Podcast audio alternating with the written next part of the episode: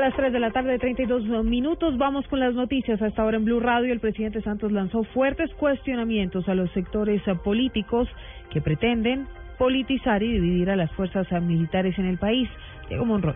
Ante las reiteradas críticas de algunos sectores políticos y militares en retiro, el presidente Juan Manuel Santos les pidió a los integrantes de las fuerzas militares que no se dejen manipular por quienes pretenden dividirlas y utilizarlas políticamente. Tenemos unas fuerzas armadas que son demócratas, que entienden perfectamente cuál es su misión, cuál es su papel en la sociedad y que no se dejan manipular por quienes han pretendido dividirlas o utilizarlas políticamente. Y ya aprovecho hacer un llamado a, aquellos quienes dentro de las propias fuerzas, activos o retirados, han caído en esa tentación, que ojo que ese es el peor daño que pueden hacer a nuestras Fuerzas Armadas en ese frente donde también han sido victoriosas, victoriosas que es en el frente político. El mandatario colombiano aseguró que estos sectores le hacen mucho daño a la institucionalidad de las Fuerzas Armadas. Diego Fernando Monroy, Blue Radio.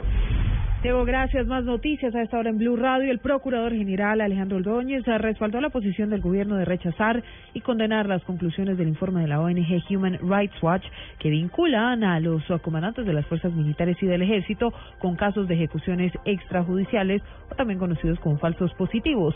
Ordóñez dijo que en el mundo es conocido el sesgo y la ligereza de las apreciaciones de esta organización y que por eso hay un manto de duda en sus apreciaciones. En ah, las próximas horas, el ministro de Ambiente, Gabriel Vallejo, adelantará una reunión con las autoridades de gestión de riesgo con el fin de buscar medidas que fortalezcan las acciones para minimizar la afectación ambiental en Tumaco tras el derrame de cerca de 450 mil galones de crudo. En otras informaciones, el fiscal general Eduardo Montealegre aseguró que los miembros de la fuerza pública deben hacer parte de la justicia transicional, pero con criterios diferentes a los que se plantearán para los guerrilleros. Montealegre además rechazó cualquier tipo de indulto o amnistía permanente para los miembros de las FARC.